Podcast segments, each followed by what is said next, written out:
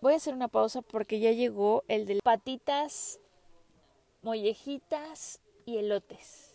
Les voy a dejar escuchar.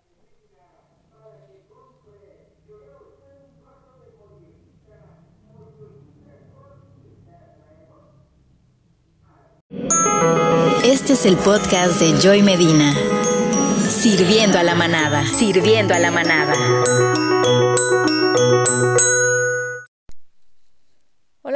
¿Cómo están? Bienvenidos a Sirviendo a la manada. Mi nombre es Joy. En un episodio más. Ofreciendo disculpas por el episodio pasado, que no se escuchaba muy bien, pero ¿qué creen? Que estaba haciendo la prueba con unos audífonos sin cable, los AirPods y eh, no sé si fue eso, no sé si que no le ha agarrado todavía la onda a ese tipo de audífonos. El chiste es que me pareció que se había escuchado bastante raro, eh, como lejos, no sé, sospechoso, sospechoso. Voy a investigar más qué fue lo que sucedió. Pero por eso, como a la antigüita, estoy conectando mis audífonos directamente para que no haya este tipo de problemas. Y el día de hoy les tengo un episodio con el que muchas personas se podrán identificar y otras no tanto. Pero lo que quiero mostrarles es como los dos lados o las dos caras de ser padre.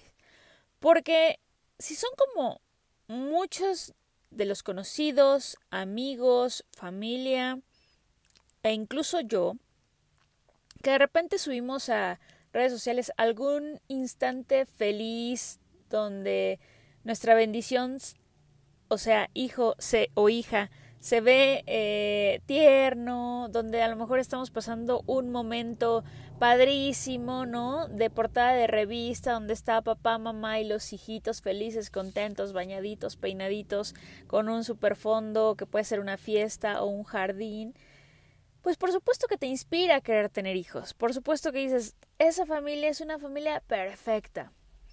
Pero hay dos cosas aquí. Uno, no hay familias perfectas que eso ya muchos lo sabemos y si fuiste a terapia seguro lo sabrás, no hay familias perfectas, aunque creas que tu familia es perfecta, no lo es.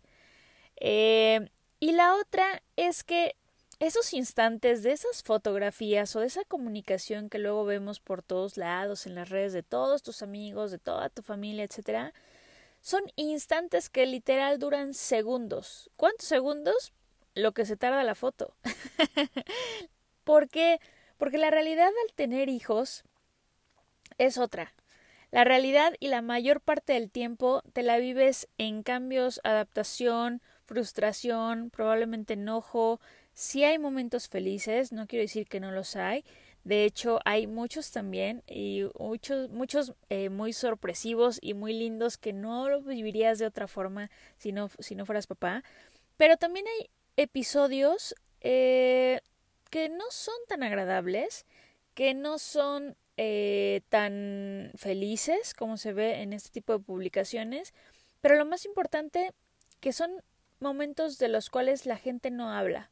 A veces por culpa a ser señalados, a ser juzgados como eh, por no tener, eh, no sé, por, por parecer que no quieren a sus hijos o por sentir culpa de quejarse de tener hijos, ¿no? Cuando ellos son una bendición, cuando hay muchas parejas que no pueden tener hijos y que como tú teniéndolos probablemente te estés quejando de algo así. Pero independientemente de eso, yo he escuchado casos de parejas que han pagado tratamientos de verdad que han costado bastante y aún así le sucede lo mismo. Le sucede que al enfrentar la paternidad o la maternidad, no es lo que se imaginaban todo el tiempo, eh, no está siendo tan agradable como se veía en su mente. Y lo más chistoso, como en algún momento me, sucedió, es que a pesar de tener familiares o amigos que ya tenían hijos, pues como no son temas de los que se hable mucho, eh, de repente te sientes solo, sientes que eres el único, sientes que eres el más malvado por quejarte, internamente o si bien te va solo con tu pareja, porque incluso cuando lo llegas a externar públicamente, si te llegan comentarios como pero ¿por qué te quejas? Pero si ya sabías que así era ser padre o madre o pero si son una bendición. Todo eso ya lo sabemos y está perfecto, pero eso no cambia el hecho de que es un cambio demasiado drástico en la vida de dos personas o en la vida de una persona, ¿no? Para las parejas que son mamá o papá soltero o de toda una familia. Como sea tu esquema está perfecto, pero son cambios. Entonces quise dividir este episodio en dos partes. Una, hablarles del antes y el ahora, el antes de cuando tienes una relación en pareja eh, y el después cuando ya en lugar de dos son tres. Sobre todo refiriéndome al tema del primer hijo, pero realmente pues los papás que tengan dos o tres o cuatro tuvieron en algún momento que pasar precisamente por el primero. Así que eh, quizá ahorita ya los ya sea para ustedes más fácil, pero en algún momento se sintieron eh, de esta forma con el primero. Y creo que hay parejas que se sienten peor con el segundo y tercero, porque obviamente se multiplican las cosas. Si bien ya saben qué sucede, qué sucede, eh, también existe esta parte de, ok, eso sucedió con uno, pero ahora que tengo dos, pues cómo va a ser. Y cuando tienes tres, entonces ya es un caos. Eh, o no. Esa es otra cosa. Lo que llega este, en este episodio tiene que ver 100% con lo que yo he vivido, con mi experiencia, con lo que conozco acerca de personas que, que están cerca de mí eh, pasando por la misma situación o bien por entrevistas, como siempre les digo, o videos o libros que he leído, que he escuchado, programas de radio, podcasts, etcétera, de cuando se habla, habla acerca de estos temas sobre la paternidad y la maternidad. Entonces, no es una regla. Qué bendición si ustedes la gozaron en grande y de verdad no padecieron nada de lo que voy a mencionar aquí. Felicidades. Pero tampoco juzguen a las personas que sí hemos padecido. Eh, y no por eso quiere decir que no amemos a nuestros hijos. Pero esto, este episodio no va dedicado a nuestros hijos, va dedicado a los padres eh, que nos toma de sorpresa tanto cambio y que sepan que no están solos y que es normal y que no son malos padres y que es lo más natural del mundo que sientan esos cambios. Entonces, les comentaba que voy a dividir el episodio en dos. Uno, hablar el antes, cuando éramos dos, eh, y cómo ha cambiado ahora que somos tres.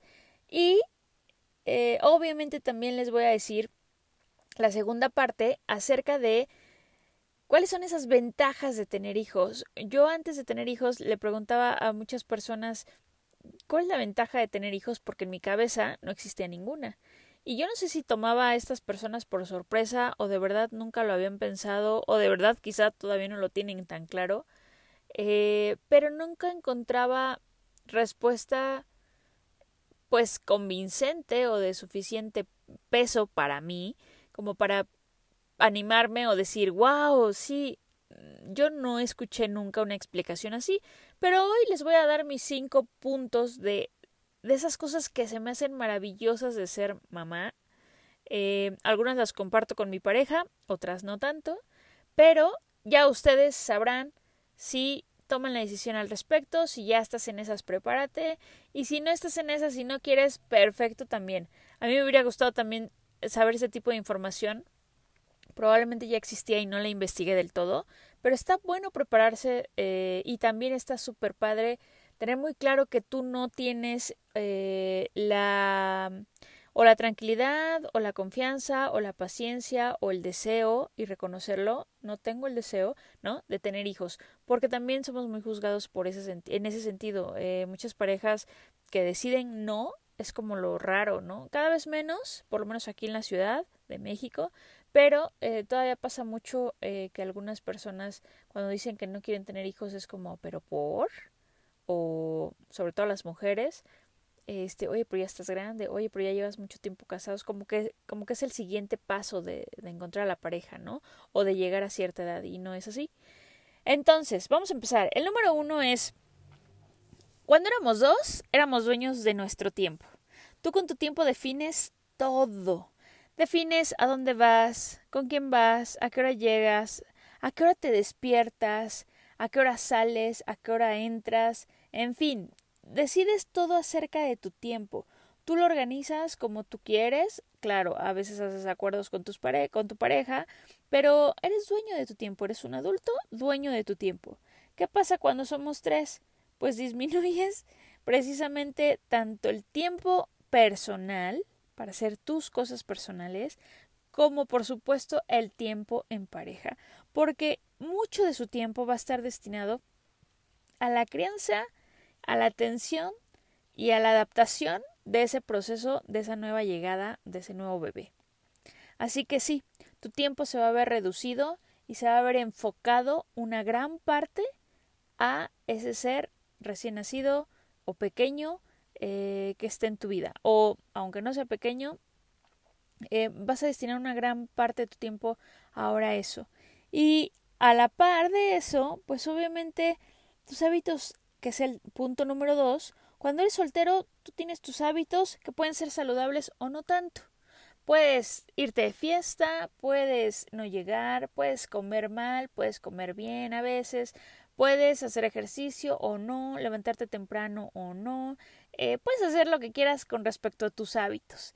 Eh, probablemente algunos de los que tenías antes no son tan buenos o de los que tienes hoy eh, no son tan buenos, pero cuando tienes hijos cambian tus hábitos.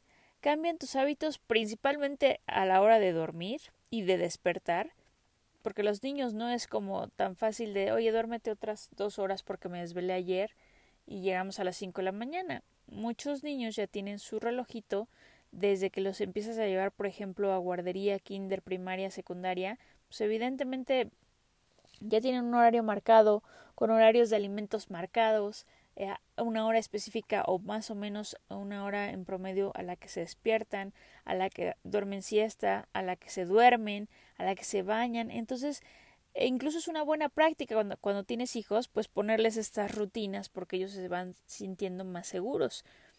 Así que tus, tus hábitos cambian y ya están a merced básicamente también de este pequeño, ¿no? Eh, porque tiene que comer, porque tiene que dormir, porque a lo mejor si tú y tu pareja antes iban a bailar en la noche o al cine, pues teniendo un bebé o un niño pequeño, probablemente en lugar de ir al cine ahora vayas al parque o vayas al otro lugar de esparcimiento o a una fiesta infantil, por ejemplo.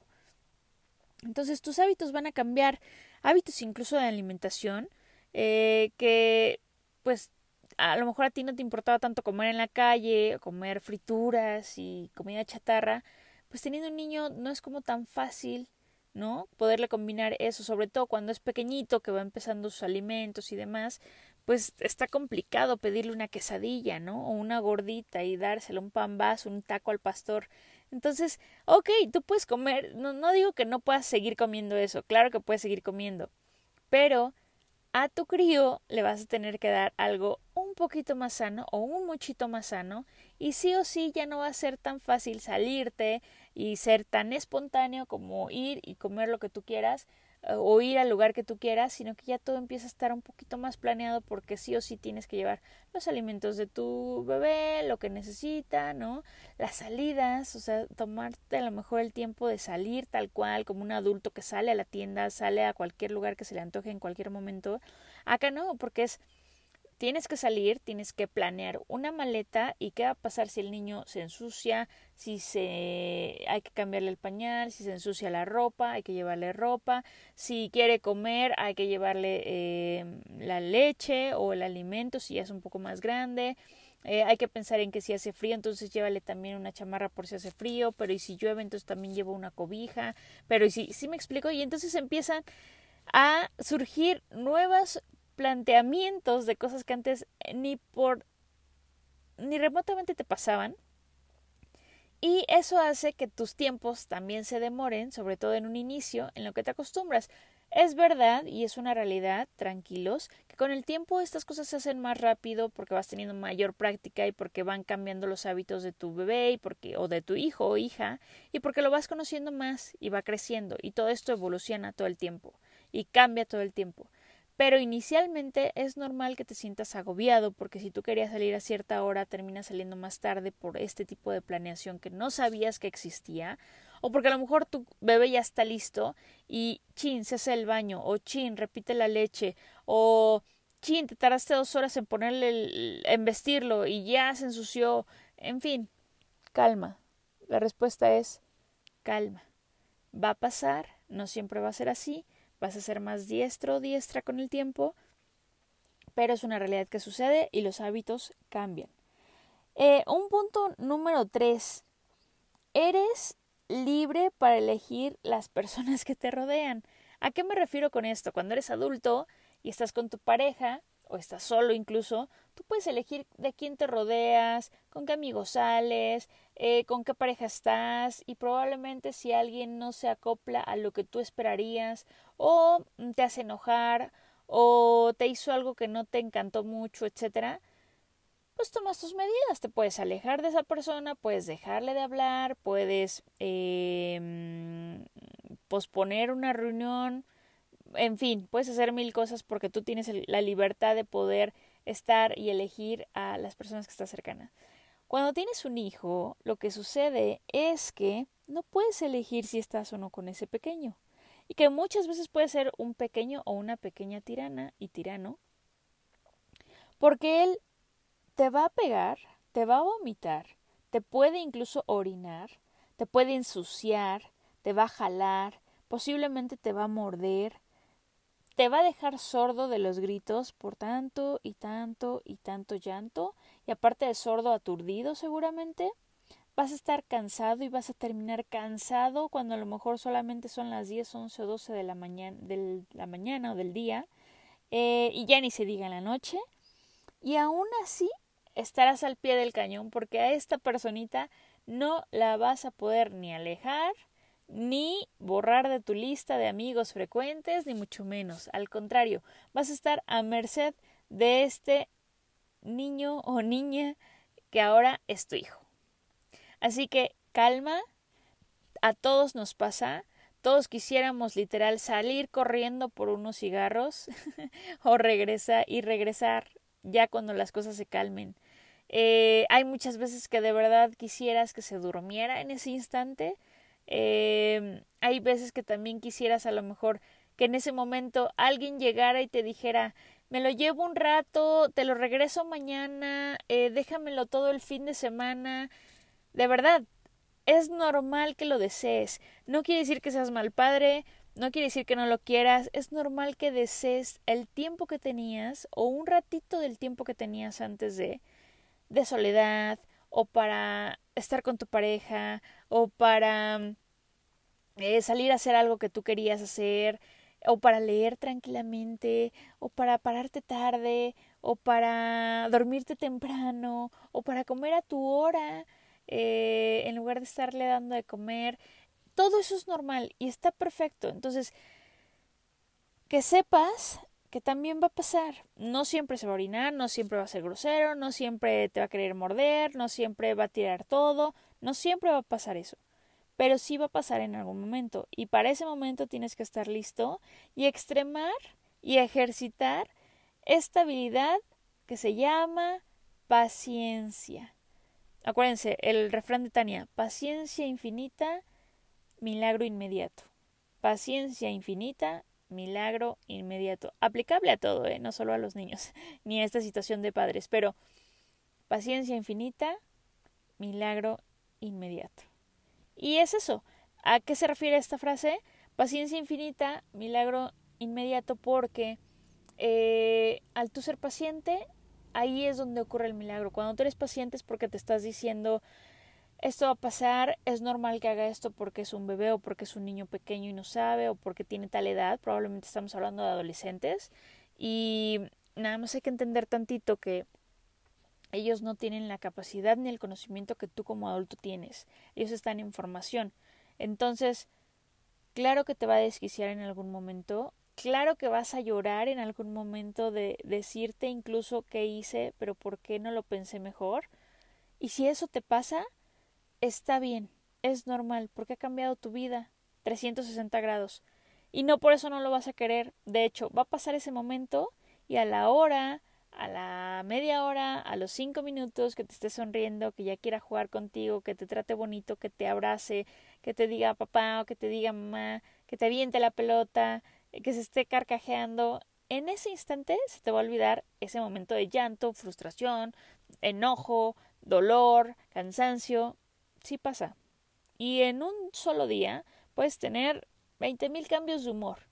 Entre enojo, frustración, desesperación, tristeza, alegría, felicidad, sentir amor, ah, bueno, bueno, bueno, todo en un mismo día, dando como una vuelta todo el tiempo, como una rueda de la fortuna que va a mil kilómetros por hora, eh, y pasas de un estado a otro, pero es normal y está bien sentir eso y está bien que lo expreses. Y si, ojalá, ojalá, si tú estás con tu pareja y estás pasando esos mismos, esos mismos situaciones, ojalá lo puedan hablar.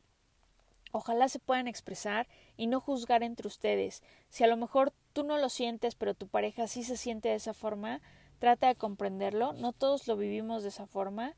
O al contrario, si tú eres quien te, se siente de esa forma o tienes esos altibajos todo el tiempo y tu pareja crees que no, habla con ella tranquilamente y exprésale estas cosas y tan fácil como que te puedas desahogar. Lo importante es no juzgar cuando las parejas se, se hablen al respecto de estos temas porque lo podrías tomar personal, ¿no? Si, a ti no te está pasando, tú podrías decir es que no quieres a tu hijo, no asumas cosas. Lo que esa persona te está externando es el cómo se siente en ese momento. No, ni siquiera es personal con respecto a los hijos. Es cómo esta situación, no es cómo esta persona, no, no. Es cómo es esta, cómo esta situación me está generando estas emociones. Y ya que las saques, te vas a sentir increíblemente bien. Entonces, si entre pareja pueden lograr hacer eso, están casi del otro lado. By the way, como siempre, les voy a recomendar la terapia. Si tú no puedes hablar estas cosas con tu pareja, no es obligación escucharte. Ojalá lo haga, pero no es su obligación. Pero tú, que ya estás bastante grandecito, ve a terapia y ahí saca todo lo que tienes que sacar. Te va, va de verdad vas a encontrar una luz en el camino, al final del túnel. Y, y, va a dejar de interferir incluso para no, poder, no generar algún conflicto con, pare, con, tu pareja porque no están de acuerdo en ciertas cosas. Entonces, eh, no es obligación de tu pareja. Si es posible hablarlo entre los dos está genial, pero si no, corre a terapia ya. Y otra de las cosas que definitivamente sí o sí es que cuando eres dos, con tu pareja, eres dueño de tus finanzas, eres dueño de tu dinero. Si trabaja uno, si trabajan los dos, depende de los acuerdos que tengan. El chiste es que hay una economía para dos y son dueños de ese dinero y hacen lo que ustedes quieran. Cuando llega un tercero, siguen siendo obviamente dueños de su dinero. Sin embargo, sí tienen que considerar que hay un impacto importante en las finanzas que antes no tenían y que es un nuevo rubro que tienen que destinar a diferentes cosas que tienen que ver con los hijos, como que, bueno, para empezar, desde el momento, casi casi que desde el momento en que sospechas que tu pareja o tú, si eres mujer, estás embarazada, eh, ya tienes que comprar una prueba y e ir al médico más bien para hacerte algunos estudios y que te confirmen la noticia.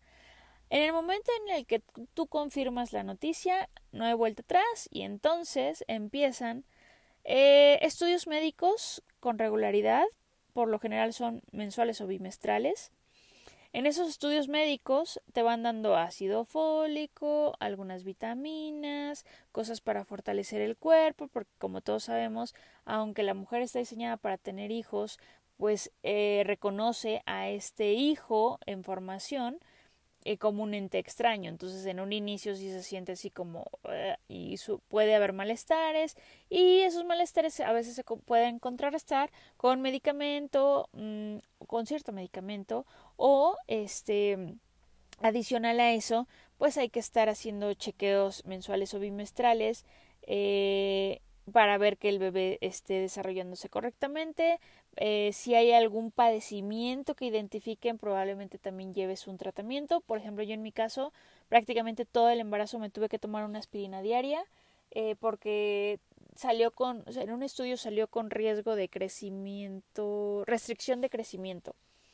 Em, entonces, les debo exactamente como la definición de restricción del crecimiento, pero hagan de cuenta que en el mes 3 me hicieron un estudio para identificar a qué podría ser propenso, 3 o 4, no recuerdo el mes. Y eh, con eso a veces se detectan, por ejemplo, malformaciones o se detectan este algún síndrome o se detectan cosas que a las que pudiera a las que preeclampsia, ¿no? Entonces, eh, ahí salía alta probabilidad de restricción del crecimiento, que era como que en algún momento él ya no iba a poder permanecer en, en, mi, en mi en mi pancita, eh, porque ya no se iba a poder desarrollar eh, como tenía que ser y probablemente eso a algunas mujeres les generaba si no estoy mal, porque ya tiene tiempo y la verdad no recuerdo exactamente qué es, pero a algunas mujeres les podía generar a lo mejor una, una mm, cesárea para poder sacarlo y que ya se pudiera desarrollar mejor afuera. Entonces, como existe este riesgo, si hay algún médico y lo dije todo muy mal, por favor escríbame para hacer la corrección, pero más o menos eso, eh, de eso se trata este síndrome. Eh, y entonces, o esta situación, ni siquiera sé si es un síndrome, esta situación. Entonces, para evitar eso, el doctor me recomendó tomar una aspirina diaria.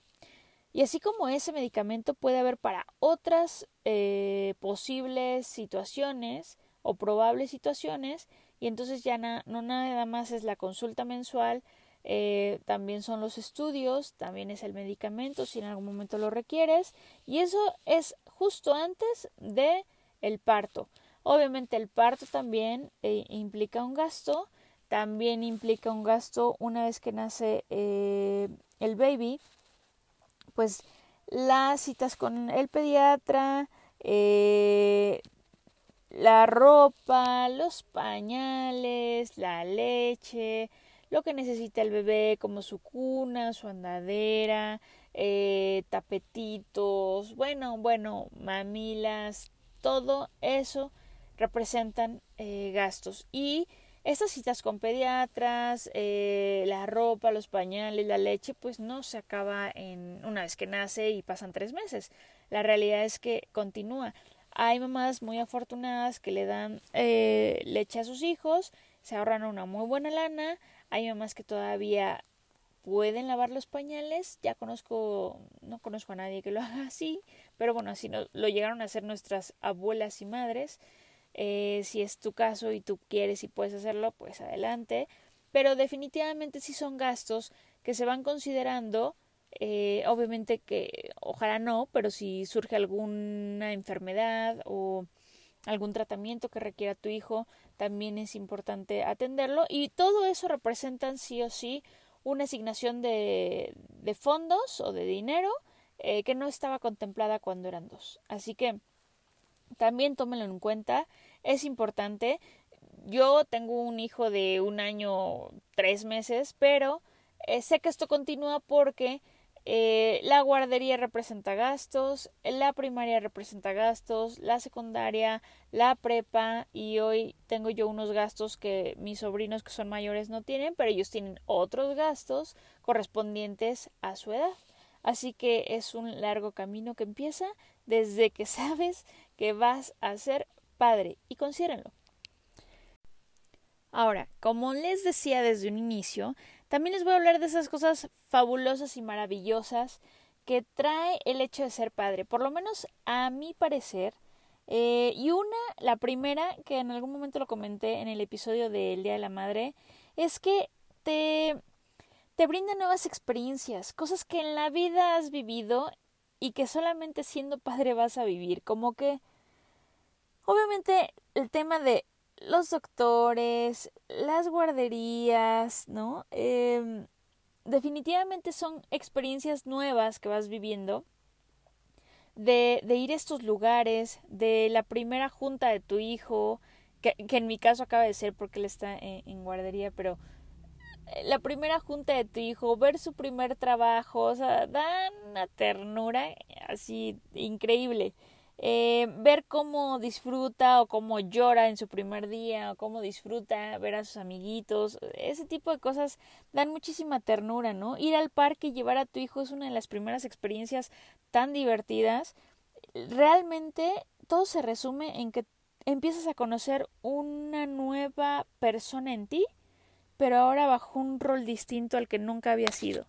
Entonces, eres tú en una nueva versión y eso hace que sea todo nuevo, una nueva experiencia en muchos sentidos, em, que como adulto pocas veces vives nuevas experiencias eh, de este tipo, ¿no? Entonces, esa es una de mis favoritas. Hay otra que también tiene que ver un poco con, con estas nuevas experiencias, pero yo lo traduzco a que ves el mundo a través de sus ojos, con esos ojos de sorpresa, como cuando habla, como cuando notas que entiende algo que, que a lo mejor ni sabes que está entendiendo porque como no habla, eh, pero te hace señas, te, te empieza a imitar, empieza a entender cuando le hablas que le dices algo, eh, empieza a repetir cosas que le estás enseñando, eh, en fin, esta, esta nueva visión de, de cómo ve cada que le das un objeto nuevo que nunca ha visto, que lo quiere comer, que se le queda viendo, que le da vueltas, que lo toca,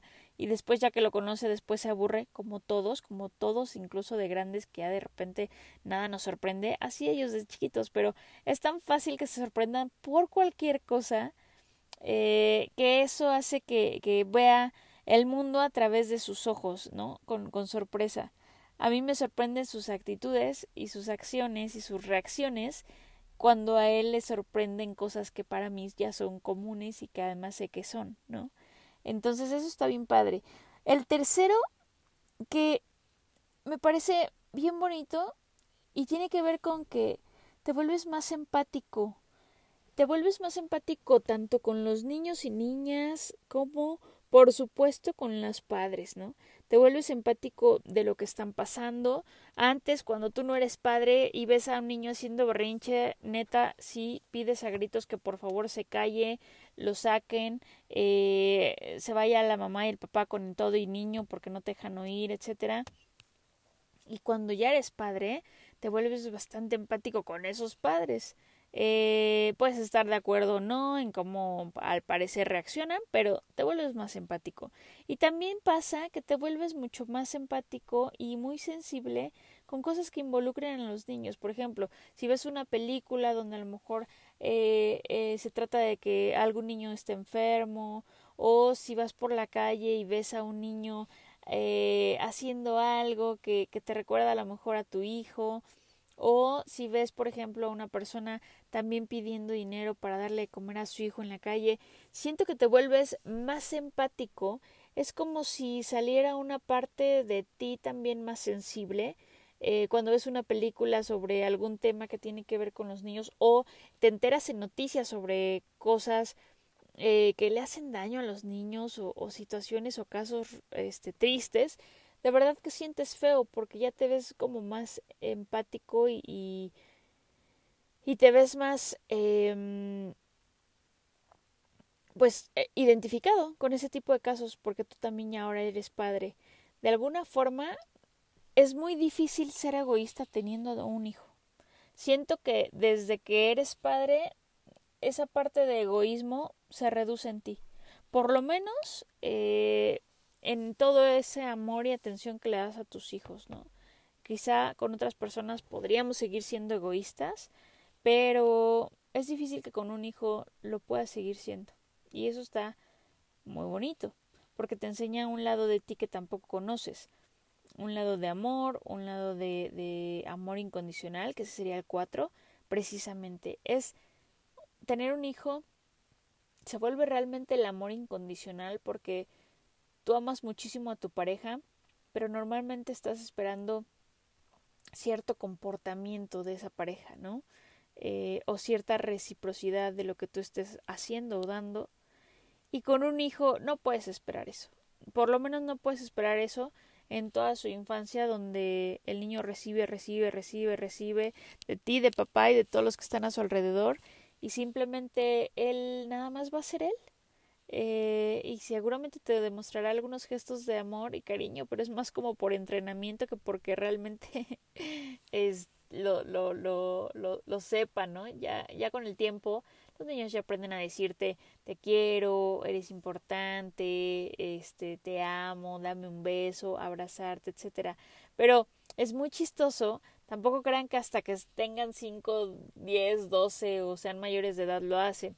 Eh, desde bebés empiezas a notar que a lo mejor te aprieta la manita, te aprieta un dedo, ¿no? Porque su manita es súper chiquita, te aprieta un dedito, o eh, te abraza y te agarra del cuellito cuando ya son más grandes, o incluso se quiere dormir y nada más quiere tocar tu mano para poderse dormir. Eh, esas cosas son increíbles y son eh, sensaciones de amor, pero lo importante de este punto es que conoces el verdadero o empiezas a conocer el verdadero amor incondicional porque no puedes esperar nada de eso y lo das todo, tu tiempo, tu, tus ganas, tu fuerza, tu atención, tu dinero, eh, tu todo, o sea, todo. Y la quinta, e igual de importante, es que ser padre te da una motivación extra, por alguna razón. Eh, tal vez no a todos, pero sí conozco muchos casos y seguramente has visto películas y tienes gente a tu alrededor que si son padres, eh, estas historias de por mis hijos eh, salí adelante o me, le quería dar lo mejor a mis hijos y por eso me puse a trabajar para ganar más y poderles brindar la mejor educación, la mejor escuela, la mejor eh, casa, en fin. Eh, hay una película súper bonita que es En Busca de la Felicidad, donde sale Will Smith, si no la has visto, vela. Eh, aunque la historia no es acerca del padre e hijo, eh, sí lleva implícita esta, esta motivación que él tenía al, tener un hijo eh, y todo lo que hizo para poderle dar una mejor calidad de vida a su hijo. Está preciosa. Si eres muy sensible, seguro lloras. Si ya la viste, sabes de lo que estoy hablando. Por un hijo, pues puedes llegar a ser, a tener esa, esa motivación extra para, para lograr lo que quieres, ¿no? Entonces, esos son los puntos que quería tratar en este episodio. Siguen siendo algo superficiales, lo sé. Ya si en algún momento quieren llorar amargamente conmigo de la situación, están en estos cinco minutos de, de encerrarse en el closet como no sé si vieron la película de Sex and the City. En la 2, en la 2, donde, donde Charlotte es, es mamá. Eh, seguramente algunos recordarán esa escena donde llega su hija y le pone las manos con pintura en su falda blanca hermosísima. Y Charlotte, por más que quería ser mamá y por más que era todo su sueño en la vida tener a su familia y ser mamá, llega un punto donde se encierra a llorar, se encierra a llorar, porque pues eso, ¿no? Eso, porque, porque te derrumbas, porque derrumban una parte de lo que tú te concebías antes de que fueras padre o madre.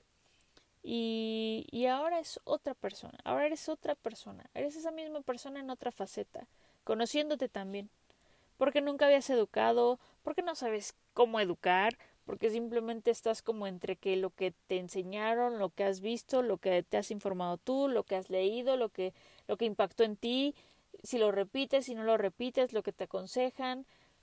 Lo que sí les voy a decir es algo que apenas eh, escuché de de las maestras precisamente de León y tiene que ver con que los niños ya hoy están muy acostumbrados a, a, a estar viendo los celulares y todo eso, pero lo que quieren de ti es que cuando estés, probablemente, aunque no sea tanto tiempo, sí sea un tiempo de calidad.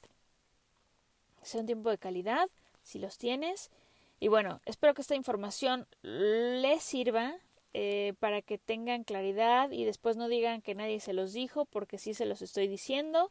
Eh, y bueno, pues nada, si están en estas, no están solos, ánimo. eh, ¿Y qué les recomiendo?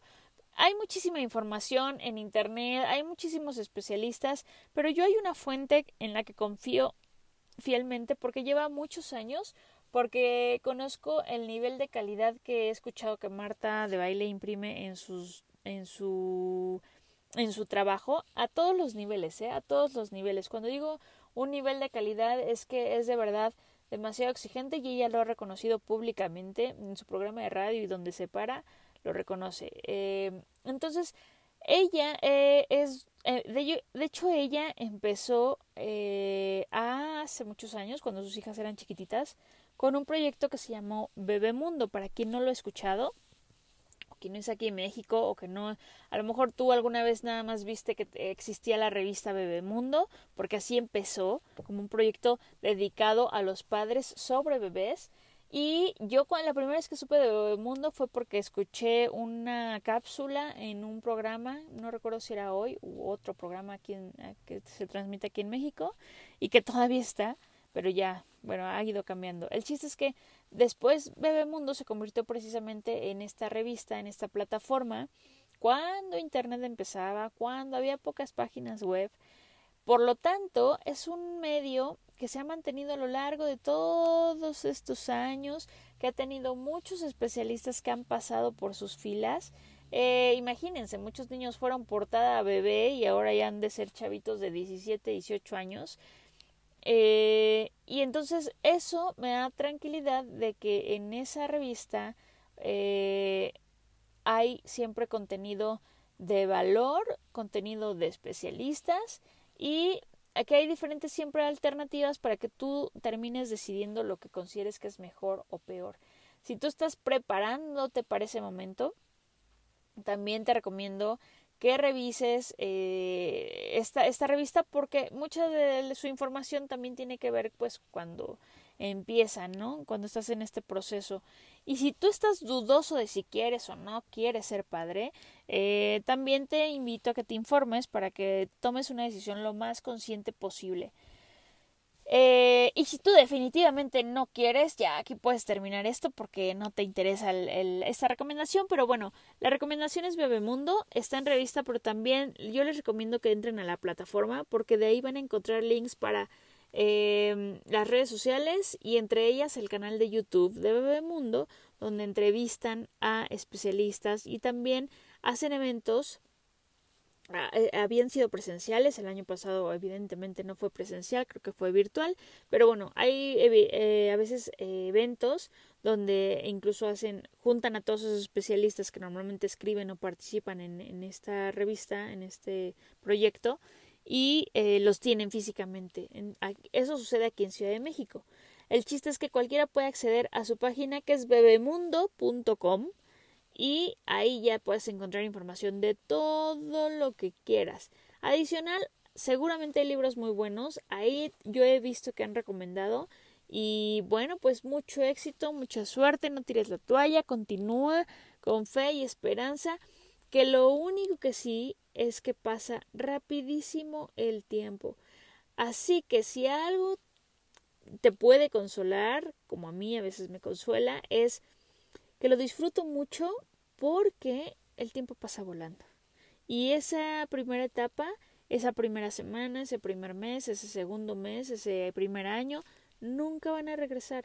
Así que disfrútalo al máximo, al máximo, cada etapa, cada etapa. Cuando te sientas eh, en ese en caos, no te preocupes, va a pasar eh, y, y fluye, fluye. ¿Sale? Cuídense mucho. Recuerden seguir las redes Sirviendo la Manada en Facebook e Instagram. Bye bye.